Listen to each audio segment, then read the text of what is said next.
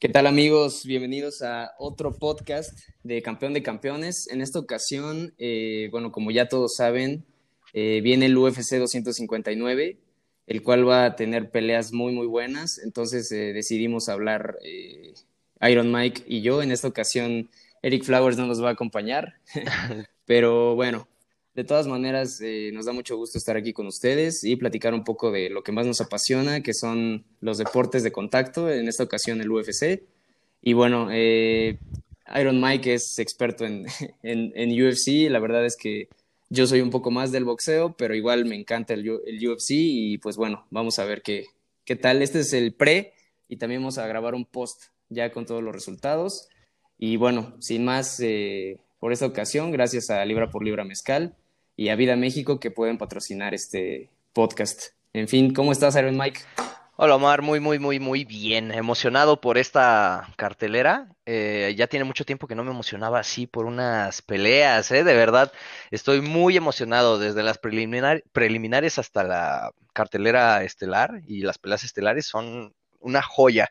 Estos eventos que organiza el UFC casi siempre son dos, tres eventos muy fuertes en, en la historia del UFC cuando es como por año, ¿no? Digamos, UFC casi siempre trata de hacer en el Fight Week, uh, como por julio, que es donde tengo la fortuna de ir y poder este, estar ahí conviviendo con los peleadores y todo eso. O sea, es un buen show. He ido, yo creo que unos 7, 8 años consecutivos.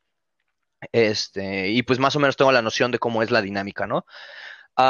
Entonces, imagínate que siempre meten al menos dos peleas de título, este, las que están abajo que no son de título son peleas al menos de contendientes fuertes o peleas espectaculares que crean un buen hype para el evento. Y casi siempre son muy buenos eventos. Ah, también por ahí de noviembre y en diciembre cierran con muy buenos eventos igual, metiendo peleas, ya sabes, de a, de a tres títulos, que tal vez, digamos, unos títulos jalan más que otros y eso, y, pero en calidad no son menos que nada y este y pues aprovechan para eso, ¿no? Alguien que sí vende está al tope de la cartelera y meten a los otros campeones que van a dar buenas peleas para poder crear esa audiencia y, pues que la gente sepa quiénes son los campeones, ¿no? Y estoy muy emocionado, muy mucha mucha calidad hoy. Sí, la verdad es que yo digo, no, no, no he visto a todos los peleadores que están en la cartelera y en las preliminares, pero bueno, de menos eh, en todos los que están en la main card, o sea, son unos muy buenos peleadores, sí tengo este, nociones más o menos de conocerlos.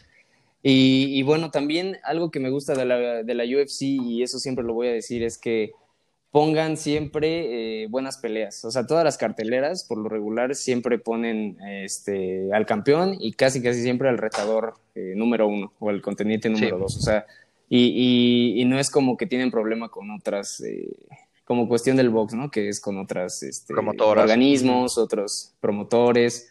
Eso, eso es muy bueno y creo que, que bueno, o sea, es, va a ser muy, muy buena esta cartelera, la verdad. A ver qué tal.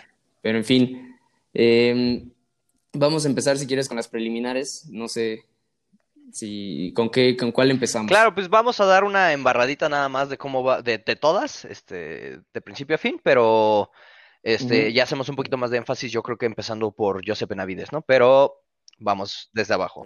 A la primera pelea que se presenta del UFC, eh, bueno, aquí también debemos de tener conciencia de que en México, estas, bueno, o al menos en Latinoamérica, es muy difícil ver las primeras tres peleas, este, por el hecho de que esas las meten en Fight Pass, ¿no? Y a veces las preliminares no las pasan este, al 100% en Latinoamérica pero igual son igual de buenas y ya sabes, uno nunca sabe cuándo va a salir un campeón que empezó en preliminares, ¿no? Entonces, la primera pelea es en el peso Bantam con Mario Bautista y contra Trevin Jones. Ah, Mario Bautista viene bien, viene con un muy buen ritmo y Trevin Jones es un peleador pues bastante aguerrido, pero tengo que admitir que en el pesaje lo vi muy ansioso, muy muy ansioso y, y, pues yo le voy a Mario Bautista, se ve preparado, tiene ya algo de peleas en el UFC, entonces yo creo que esa calma le, va, le va a ayudar bastante, ¿no? Ah, en los pesos este, ligeros, en lightweight, sigue Uro, Uros Medic contra Alon Cruz. Entonces, este, ah, bueno, aquí un dato curioso, la oportunidad que pude ir a, Las Vegas ah, como esquina, eh, tuve la fortuna de conocer a Uros Medic peleó en la misma cartelera en la que este Luis Ronaldo Rodríguez este, se, pues, tuvo su pelea. Y él, él, de hecho, se ganó el contrato por un knockout muy, muy impresionante. Uh, lo chistoso es que yo lo conocí siendo, es muy serio, es muy, muy serio y su equipo también era muy serio.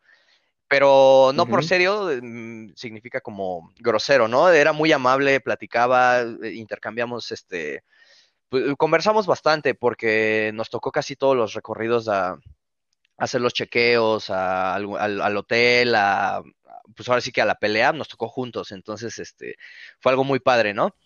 Ah, pues ahora sí que me voy a dejar por simplemente el hecho de, conocerlo y de y, que tiene mucho talento, tiene mucho potencial. Ah, yo creo que va a ganar por knockout. Sí, claro, por supuesto. Ok. Va, a ganar por knockout. Eh, siguen las mujeres, una pelea en el peso, este, ah, strawweight, ¿cómo sería en paja, no? Creo que sí. Este es Livia Renata Sousa contra Amanda Lemos. Ah, es una pelea que pues saca unos, tiene contendientes de bajo nivel, pero pues todos empiezan por abajo. no sé, simplemente sería cosa de, observar esta pelea, ¿no? A ver qué, va pasando. ¿Con quién vas? ¿Con quién vas? yo creo que, ay, no tengo idea, déjame pensar, porque en el UFC tiene una carrera un poquito corta, entonces digamos, esta Amanda Lemos solo ha podido pelear contra un nombre pues conocido en el UFC y es su única derrota en el pues en, su récord, ¿no?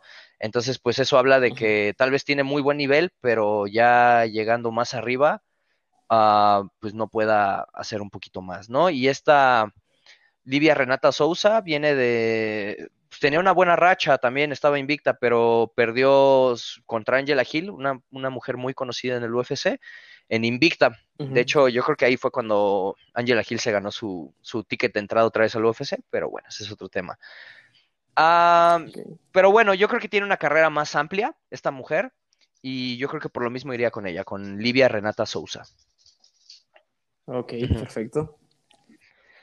Bueno, y por otro lado, este, la pelea que sigue seguiría este Sean Brady contra Jake Matthews. Esa pelea me llama mucho la atención porque a pesar de que son peleas ahora sí que muy abajo en las preliminares, están, está peleando un peso welter contra pues, otro peso welter muy sólido que va invicto y otro que tiene una carrera muy larga dentro del UFC. Entonces va a ser muy interesante ver quién, quién gana, ¿no? El, o el invicto que viene por, por ganar por una este, guillotina o el, peleador que viene con más, este, pues ahora sí que experiencia dentro de lo que es el UFC, ¿no? Como que lo que es Jake Matthews. Este, no sé a ti qué, no sé tú qué pienses, ¿no? Siempre está ese como de, ah, este cuate está invicto y eso, pero luego lo ponen contra alguien que tiene ya sus 17 peleas dentro del UFC o algo así y pues, se ve que el colmillo pesa muchísimo más. Sí, a veces gana, gana, ¿no? La experiencia. Sí, yo, yo realmente tengo que ir con el que creo que tiene un poquito más de, experiencia. Yo voy a ir por Jack Matthews. Este, vamos a ver qué tal. Eh, después siguen los pesos este, semicompletos. Este, Kennedy, ay, ese apellido está un poquito complicado. Ese es en Chukuwu, no sé cómo se diga bien. el Chukuyu, este, contra Carlos Ulberg, que ese cuate viene, tiene un récord muy corto, pero pues eh, él llegó por el Dana White Contender Series y noqueó de una forma impresionante. Se ganó su contrato. Y y aparte viene por parte del gimnasio de, Israel Adesanya.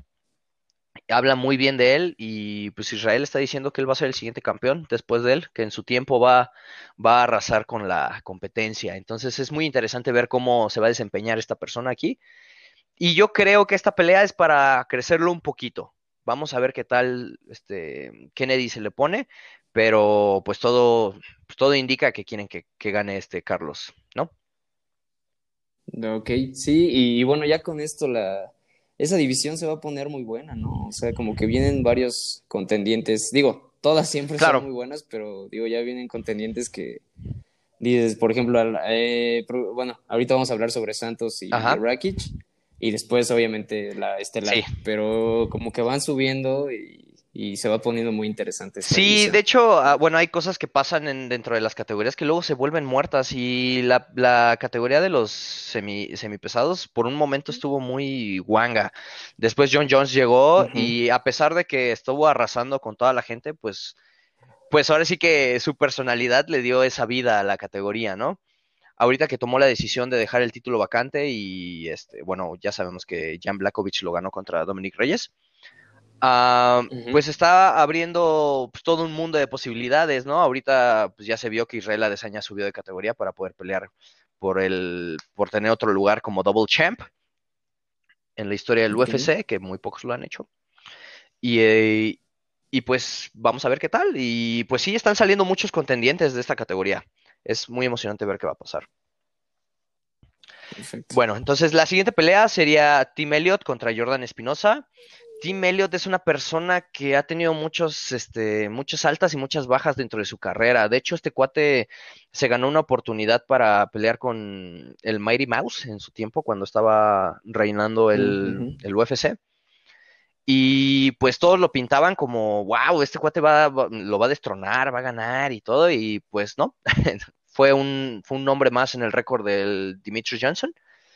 Y a partir de esa pelea como que gana, pierde, este, lo corren, regresa, o sea, como que tiene ahí este, pues un camino un poco turbulento dentro del UFC, ¿no?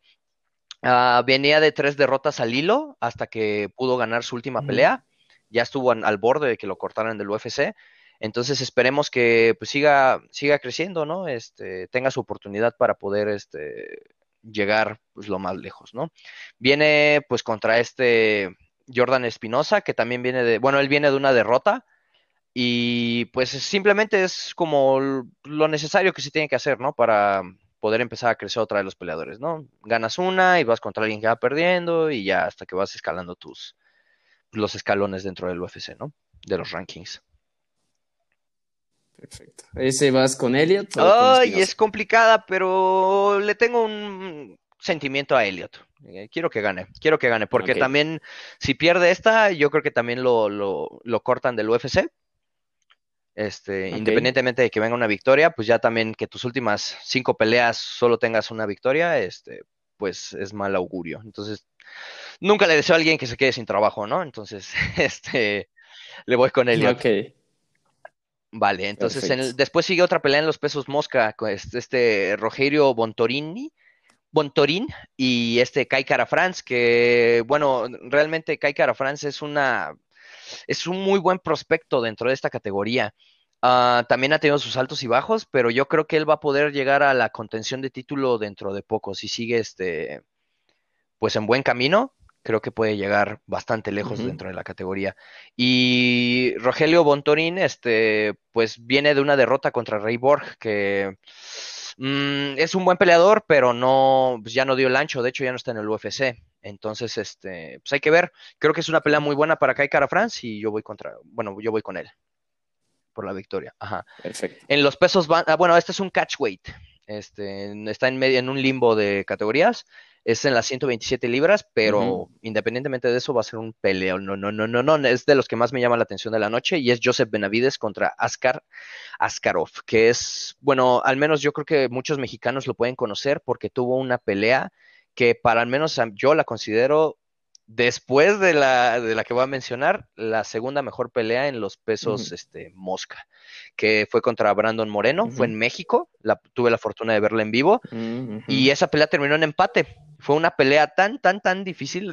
me acuerdo que me, causó hasta inspiración, así ver esa pelea fue, fue todo lo que uno busca en una pelea, buenos momentos eh, dentro de los dos peleadores cuando pensabas que uno iba a dominar al otro, se creaba un scramble y pues el, eh, Brandon tenía la mejor posición y después este Askarov y después cuando uno parecía que estar cansado, uno le pegaba un buen golpe y se cambiaba todo el rumbo de la pelea. Entonces fue una muy muy buena pelea.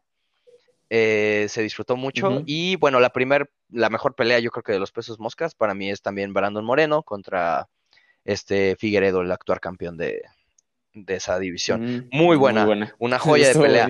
Entonces, este, bueno, ya sabemos de qué calibre es Askar Askarov y obviamente Joseph Benavides viene de una es, un pionero del MMA. Él peleaba en la WEC, él ha peleado con Dominic Cruz, con toda la competencia, la, él ha estado arrasando y, siempre ha estado en un top 5 mínimo. Ah, él nunca ha bajado de eso y cada vez que pierde, eh, regresa con todo. Entonces va a ser una pelea súper divertida, yo creo. Va a ser muy divertida. Esta yo creo que se va a la decisión, pero una decisión difícil, o sea, no, no, no decisión aburridas, una decisión que hasta yo no quiero ser juez de esa pelea. Sí, y se la doy a, uy, no sé a quién se la daría. chance a Askarov. Me gustaría ver sangre nueva dentro de, la contención de título. Askarov. Askarov. Después sigue San Yadong contra Kyler Phillips. Este, San Yadong viene pues con todo. Es un, es un joven muy talentoso. De hecho, yo creo que lo podemos este, conocer porque él tuvo una pelea contra eh, el Diablito Pérez, que ya no es el Diablito, pero todos los mexicanos lo conocen por el Diablito, el Turbo Pérez, y pues desgraciadamente lo noqueó. Ah, creo que tú tuviste la fortuna de conocer a su familia y te habían comentado que, había peleado y que no le fue tan bien y, y este, pues esa persona que lo noqueó, pues este es San Yadong, entonces ve, lo pequeño que es el, mundo, ¿no? Sí, sí, sí, sí. Esa vas con... Y ah, Phillips, este, Kyler Phillips, la verdad no conozco mucho de él, tengo que admitir eso, pero independientemente, si supiera un poco más de él, iría con San Yadong de todos modos. Es una persona muy talentosa, muy buen wrestling, pero sus manos pesan como piedra. Sí. Ok, ok. Ah, y ya después sigue ya la creme de la creme para mí. Este, viene Dominic Cruz contra Casey Kenny. Uh, Dominic Cruz está por demás decir que ahorita, hasta eh, por el momento, tiene el estatus del mejor Bantam de la historia del UFC y de yo creo que de, pues, de todas las organizaciones. Ah, él ha tenido muchas, este, muchos altos y muchos bajos por lesiones. Él, esto ha entrado y salido de, de ser campeón del UFC y no lo han corrido como tal, pero pues sí ha tenido que salirse pues, hasta dos, tres años por fuera la rodilla o luego el hombro o en una pelea también se fracturó las costillas, entonces este pues ha tenido mucha mucha mala suerte dentro de eso. Yo creo que su cuerpo es frágil dentro de todo lo que es ser un peleador, pero pues esperemos que venga con todo, ¿no? Y ya no se lesione. Y Casey Kenny viene recio. De hecho, es, una pelea que yo creo que todos van a decir, ay, este, va a ganar este mm, Dominic Cruz sin problemas y todo, pero no, yo creo que Casey Kenny le va a dar muchos, muchos problemas a Dominic Cruz. Y pues, híjole, yo le voy a Dominic Cruz porque eh, eh, para mí como peleador y como analista, lo respeto mucho. Y me, estoy tomando una decisión otra vez más emocional que técnica, pero voy con Dominic Cruz. Sí. Perfecto.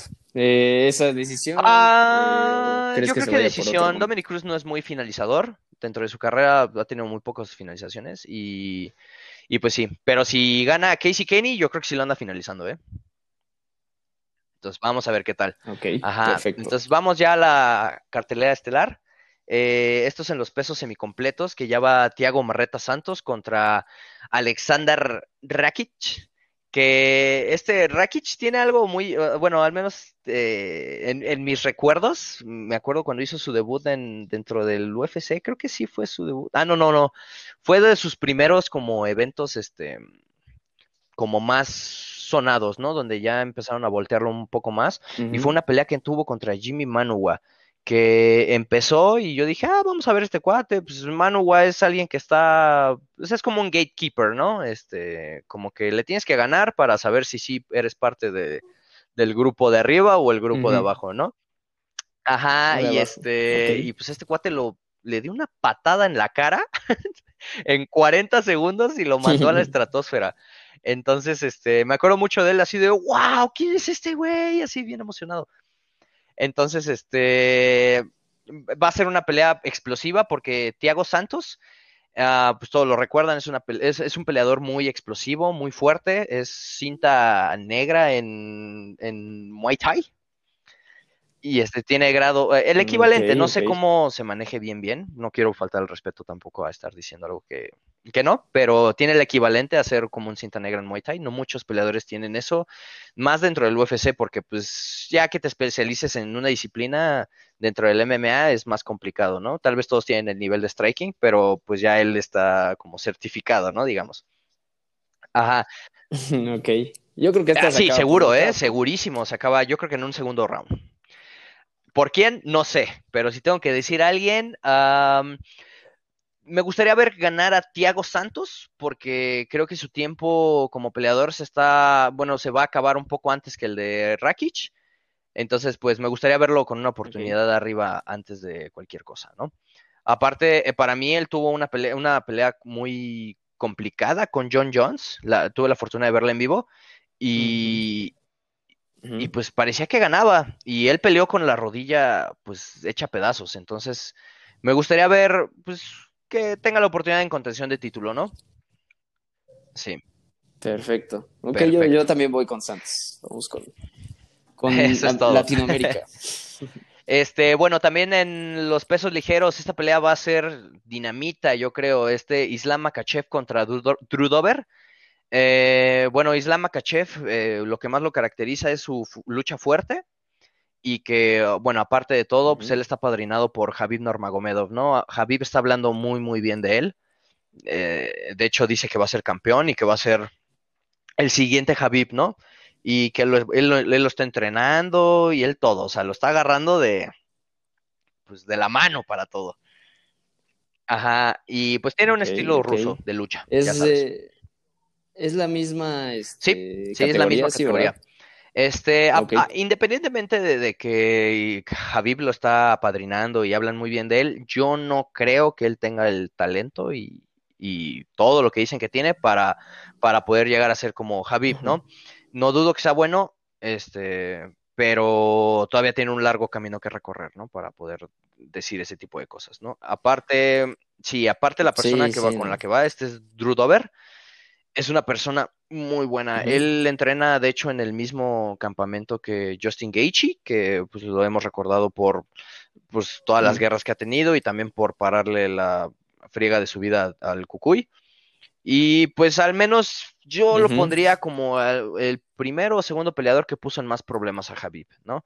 Ya sabemos que pues ya, ya ahora sí que cuando alguien tiene esa excelencia dentro de, del UFC como Javib, pues ya tienes que ver quién fue el que le hizo más, ¿no? Entonces, este, yo creo que él fue el que le hizo más y pues está entrenando ahí con, con este Justin Gaethje con Justin Gaethje y pues tiene, tiene el, mindset. Él ha hablado mucho de eso, que le sirvió mucho entrenar con Justin Gaethje para poder motivarse y querer llegar lejos dentro de la categoría. Entonces creo que también el aspecto mental es muy importante. Entonces vamos a ver, es una pelea muy buena. Eh, Drew Dover es noqueador, pega con dinamita en las manos, pero también tiene buena lucha. Entonces hay que ver qué pasa. Él no va a querer ir al piso. Ya, con Drew Dover. ¿Con quién vas? Sí, aunque no, o sea, no me sorprendería que ganara Makachev por arrastrada, pero, pero es eso, ¿no? Me gustaría ver a Drew Dover crecer porque le tengo mucho respeto a ese peleador. Ajá, y ya, bueno, ya estamos entrando a lo que son los campeonatos, ¿no? Es este Peter Young contra Aljamain Sterling. Peter Young para mí mucho tiempo fue un peleador muy impresionante, estaba haciendo pedazos a todos. No, no le veía forma de cómo le podían ganar, ¿no? Él viene de... Ahorita es complicado porque yo tenía entendido que él entrenaba en Tiger, en Tailandia. Es, un, es el gimnasio más popular y respetado dentro de MMA, pues allá en Tailandia, ¿no? Este, ya sabemos que hay muchos gimnasios de, puro Muay Thai, pero pero Tiger se ha hecho un poquito más por el MMA, que pues, es respetable y está muy bien, ¿no? Y pues él entrena ahí y él es como la cara de Tiger, pero eh, justo viendo los embeddeds y el countdown y todo eso, Peter Young estuvo entrenando en este campamento con American Top Team, que también es como, ajá, tú y yo hablamos de eso, mm, ¿no? Creo que si, si tuvieras que decir alguien que llegue de cero, un peleador, bueno, una persona que también es peleadora, que diga, quiero convertirme en peleador, ¿a dónde, me, ¿a dónde lo mandarías? Y yo te respondí que American Top Team, porque yo creo que es el, es el gimnasio más profesional hasta la fecha donde tiene más talento como por entrenadores y como peleadores. Ajá. Entonces, creo que, pues vamos a ver qué hicieron con él, ¿no? Es, eh, tiene un estilo muy de striker, uh, pero también te puede moler la cara en, en, el piso, ¿no? Entonces, es muy completo Peter Young, pero ahora hablamos de Aljamain Sterling. Aljamain Sterling viene de, de, una victoria que a mí me dolió hasta el alma. Le ganó a Corey Sanhagen que para mí Corey Sanhagen va a ser el siguiente campeón. Uh -huh. No me importa quién gane de aquí, Corey Sanhagen, yo lo digo ahorita, va a ser campeón de esa categoría.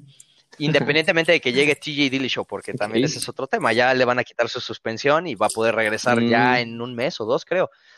Entonces, sí, para, ah, bueno, ya, ya, se pasó nosotros. rápido. este, Sí, y sí, sí. bueno, Anjamar Sterling viene de ganarle de una forma espectacular a Corey Sanhagen. Le, le tomó la espalda en cuestión de segundos y lo durmió. Así como si nada, con un mataleón. Entonces, este, a mí me dolió mucho porque pues Corey Sanhagen era muy, es muy talentoso para mí. Y yo creo que tú lo recuerdas, tal vez no de nombre, uh -huh. pero eh, hace unas semanas a Frankie Edgar le, le recetaron una rodilla en la cara Sí. patrocinada por Corey Steinhagen. Entonces, él viene con todo. De hecho, el tiempo que se tardó en hacerse esta pelea, Corey Steinhagen ya peleó dos veces más, asegurando yo creo que su, su oportunidad por título después de esta pelea. Uh, uh -huh. Viene de darle una patada de giro en la choya a este, ay, ¿cómo se llama este? A Moraes, que lo noqueó también, lo, lo durísimo, uh -huh. horrible. y también a, este, como te comento, a Frankie Edgar, que no es un pan en, en la división. Entonces, este, pues sí, viene muy sí, fuerte. Claro. Y bueno, para esta pelea, mmm, bueno, yo hablé muy bien de Corey Sanhagen cuando va a pelear a Algeman, ¿no? Pero, pero eso habla de qué tan bueno es Aljamain Sterling. Entonces, yo voy con Aljamain Sterling. Tiene muy buena lucha, muy buena lucha y, y, pues muy buen striking. Las patadas que tira son muy unortodoxas. Entonces, creo que eso va a sacar de ritmo a Peter Jan. Ok. Sí, con, con Sterling. Sterling ah, después sigue, pues yo creo que ahora sí, indiscutiblemente la mejor peleadora que ha existido en la historia de las mujeres. Um, dato curioso, Amanda Nunes es la única champ champ, double champ, que ha defendido el título de las dos categorías. Conor McGregor no lo hizo, este, Daniel Cormier no lo hizo, uh, Henry Sejudo tampoco lo hizo, uh, entonces, este, pues es, es algo muy respetable porque pues na nadie ha podido hacerlo, ¿no? Y también estar tan activa de esa forma, este, en un pelea al menos dos, tres veces al año con pues, la, mejor, lo mejor de lo mejor, ¿no? Acaba de tener una hija con su esposa, sí. este, y pues la veo muy motivada. Mm, esto creo que es algo que habíamos hablado, eh, la veo muy motivada tanto como para hacerse la mejor todavía más o como para ser mamá y irse de aquí, que yo creo que yo creo que ella puede ganar esta pelea y hasta retirarse. Yo creo.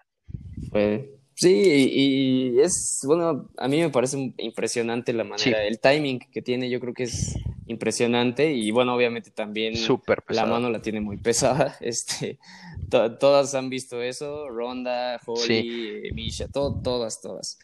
Entonces, híjole, a mí, a mí me parece una muy, muy buena peleadora, eh, sí. con la mano muy pesada.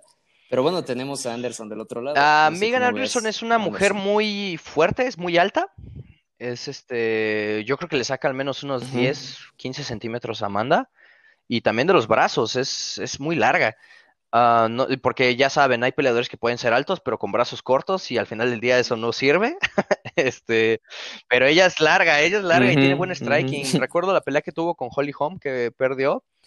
Sí, pero Holly tuvo que ajustar, o sea, Holly la conocemos por ser campeona de box, este, ser campeona del UFC, y, eh, y esta Megan se, se impuso ante ella y le dio unos, le dio unos buenos cates, ¿eh? Entonces, este, yo creo uh -huh. que va a ganar Amanda Nunes por, por juego de jaula y tal vez hasta la termina sometiendo o noqueando dentro de la jaula, o sea, como con presión de jaula. No creo que su estrategia vaya tanto al centro del octágono, porque ahí es donde Megan se, se desempeña uh -huh.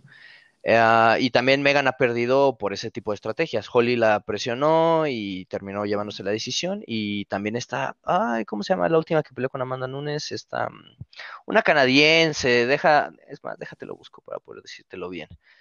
Para que aquí con hechos se hable. Felicia Spencer.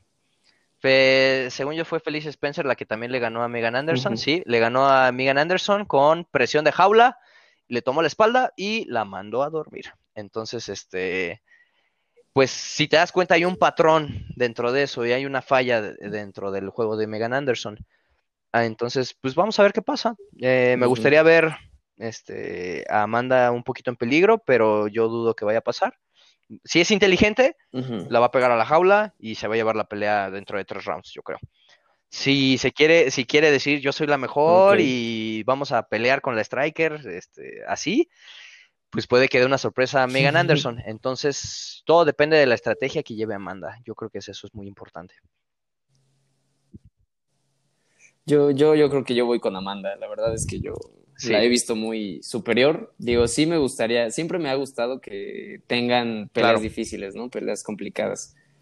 Pero sí, en esta ocasión yo creo que tal vez tiene una pelea complicada, como ya lo platicábamos, y eligen bien las estrategias, pero yo creo que sí, Amanda Nunes se lo va a llevar por. Puede ser, no, no, no, lo, no lo dudaría. De hecho, yo he estado hablando de eso, de que pon para mí, al menos, Amanda Nunes no es este talentosa en el sentido de que tenga todas las habilidades del mundo. O sea, de hecho, tú la ves pelear y es tiesa. Pero yo, o sea, mi teoría, mi teoría es que ella ya desarrolló una, una comodidad dentro de la jaula que hace que ella pueda accionar en cualquier momento, este, se siente cómoda, puede, puede explotar, puede pegar, puede patear, es ágil para sus patadas y golpes, pero si te das cuenta, ella no es nada de que se esté moviendo como muy elusiva ni nada, o sea, simplemente va para adelante, firme y pega, y encuentra el momento, como dices, encuentra el timing, entonces, pues vamos a ver qué pasa, ¿no? Puede que esta noche sea el día que no se sienta tan bien, ¿no? O hay que ver, hay que ver, hay que ver. Sí, claro, ahorita que es mamá, pasan, pues uno nunca sabe, chance, antes no le daba nervio nada, pero ahora ya le da miedo este, que le pase algo por su hija, ¿no? Exacto, o sea, la mentalidad cuando yo creo que te haces un padre cambia tanto para bien o tanto para mal, ¿no? Eh, 100%. Claro, 100%. Y bueno, ya vamos ahora sí que a la cereza del pastel, la que todos estamos esperando con tantas ansias, el famosísimo Israel Adesanya, controversial en el sentido de, yo tengo que admitir que a mí me caía mal, me caía mal dentro de sus primeras tres peleas del UFC, porque él llegó diciendo, no, yo soy lo siguiente, yo soy el campeón, este, síganme echando estos este, costalitos y yo me los voy a echar. Y pues pasó como el fenómeno de Conor McGregor. Uh, decías, ay, este irlandés que va a estar haciendo en los Pluma, ¿no? Cuando era peso pluma. Y estaba noqueando a todos, noqueando a todos, ganando, ganando, ganando. Y así empezó Israel Adesanya. Empezó a callar bocas y yo creo que yo me hice este, el Dick Ryder de Israel Adesanya cuando, cuando noqueó a Derek Brunson. Ahí es cuando dije, este hombre, este hombre es legit. No hay forma Súper invicto, 20-0. Va invicto, ¿verdad? 20-0 el buen Israel Adesanya. Este, sí, viene de unas peleas tremendas. O sea, ese cuate brilla. La única pelea que lo vi preocuparse fue con Kelvin Gastelum. Que, que yo no sé qué le pasó, ¿eh? Después de esa pelea, yo creo que Israel Adesanya le robó el alma. Y ya no, y ya no pelea igual. Ya no lo ve igual. Está teniendo una pésima, un pésimo desempeño dentro del UFC, este Kelvin. Independientemente de que ganó su última pelea, no es ni la sombra del Kelvin que peleó con Israel Adesanya. Este, espero que mejore, espero que encuentre otra vez su, camino dentro del UFC, pero Israel Adesanya está en otro nivel. Sí, yo creo que eh, Israel eh, tiene algo muy especial, o sea, como que sabe adaptarse, sabe pelear dependiendo la, el peleador, obviamente, o sea, lo vimos contra Anderson Silva, contra Gastelum, bien lo decías, contra Robert Whittaker, Joel Romero, que a mí, la verdad, Joel Romero siempre me ha gustado mucho como, como pelea. Y hizo la, hizo la pelea que tenía que hacer para ganar, aunque a lo mejor en esa ocasión no le gustó tanto al público, pero claro. pues es lo que tenía que hacer, ¿no? Y, bueno, la última pelea que tuvo con Costa, yo creo que a mí la verdad Costa no, este, no soy muy fan de él, no me cae muy bien. Y más porque estuvo hablando mucho en esa pelea. pero, o sea, aparte, Israel tiene punch, o sea, tiene la mano pesada, tú lo ves, lo ves delgado, ¿no? Lo ves este, a comparación de, por ejemplo, Costa, Romero, todos ellos, pero la verdad es que tiene eh, un muy buen punch. Y bueno, pues yo la verdad eh, digo, ya sé que es me gusta más este estilo de peleadores. Sí. Eh, es, dinámico, se adapta y, se mueve, o sea, sabe moverse, sabe pegar, es muy completo. Este, yo creo que Digo, pero ya tenemos el otro lado que va subiendo. Y va contra un, peleador este, sólido, ¿eh? Es alguien que a diferencia de él es cero dinámico. Yo creo que lo podría comparar hasta como, como tipo Amanda Nunes, ¿no? Va para adelante, pero tiene timing y tiene piedras en la mano, tiene el cloroformo ahí presente para dormirte de cualquier cosa. Las patadas que da el cuerpo son tremendas. Ah, te enseñé la pelea que tuvo con Dominic Reyes y pudiste ver lo que era el costado de Dominic Reyes después de unas cuantas patadas. Hacer eso en un ser humano no es tan fácil. ¿eh? este, y aparte, tenemos que mencionar esto, es, un poquito ridículo, pero eh, Jan Blakovic se encontró a un hombre muerto un día, eh, se había suicidado, estaba ahorcado y pues al final de todo el proceso policial y lo que sea que se tenía que hacer en Polonia, eh, un policía le regaló la cuerda con la que se había suicidado la persona. Ah, ¿Por qué hablo de esto? Porque yo no lo sabía hasta que vi esto es de buena suerte tener una cuerda de alguien que se suicidó con la cuerda. Yo no sabía, este, pero eso es desde los 800, los 1800, este, ya es como algo. Y pues Jan Blakovic tenía un récord, creo, si, no mal recuerdo, de 2-4 en el UFC, o sea, estaba al borde de ser expulsado del UFC. Ah, y empezó a hacer esta tradición de la, de la cuerdita y pues va invicto y se hizo campeón. O sea, no invicto, pero lleva una racha larga dentro de eso. Y pues ahora sí que entre la suerte, la mentalidad y el entrenamiento que lleva, este, se puede hacer una, receta explosiva, ¿no? Sí, claro. Este, yo creo, yo la verdad, digo, voy a, voy a dar mi veredicto. Yo creo que yo voy con Israel. Este, pero digo, sé que es un, o sea, de las balas perdidas existen, como diría César Chávez. y, bueno, pues ya, ya veremos esa pelea. yo también voy con Adesanya. Yo creo que el Polish Power este, se va a quedar corto ante el Style Bender, este, como el Avatar. ah, bueno, también algo que tenemos que mencionar es que este cuate es un otaku, ah, hecho y derecho, como yo. Entonces, este, entonces, este, aparte de eso, a mí me cae bien, me gusta, es un buen showman, es la receta perfecta para hacer la siguiente, si, si no es que ya lo es, la siguiente mega estrella del UFC. yo voy con Adesanya, creo que va a ganar por knockout y pues esperemos a ver qué pasa. sí, estoy muy emocionado, muy, muy emocionado y pues no sé si... Oh. Dime. Oye, y, y una pregunta, este, por ejemplo, eh, Israel gana, ¿no? Sí. Toda la onda. Bueno, en caso de que gane. Eh, ¿Podría bajar John Jones otra vez a... Es una muy buena pregunta porque eh, aquí hay dos lados de la moneda. Israel Adesanya dice que él no le importa, que él va a demostrar Ah, hablando de, los pesos, él llegó pesando ciento, 200 mm, libras, 200 libras cuando el límite es de 205 y con pizza en mano y se ve que estaba desayunado, este, comido, yo creo que estaba pesando fácil unas 193 como él había prometido, libras. Este, entonces no llegó pesado, no se musculó para esta pelea. No cambió su físico, no cambió su dieta, yo creo que está igual, solamente no cambió de peso. Ok. Y, este, y John Jones, a diferencia de eso, él dejó vacante el título porque él sabía que él iba a hacer su transición al 100% a los heavyweights. Tú ves fotos de John Jones ahorita y está mamado. O sea, sí, está mamado. he's thick. está chonchón el men. Tiene, o sea, John Jones, este, pues tú lo recuerdas y lo ves con las piernas flacas, este, todo eso. Ahorita ha subido fotos donde, pues, tal vez las pantorrillas no se le rellenaron, pero los muslos los tiene grandes, el pecho, la espalda, los brazos, todo. Ese cuate se hizo su transición. Entonces, yo creo que si la pelea se llega a hacer, es cuando Israel Adesanya quiera subir a los heavyweights, que yo creo que sí lo va a hacer. Yo creo que sí, sí, va a tener el coraje de hacerlo.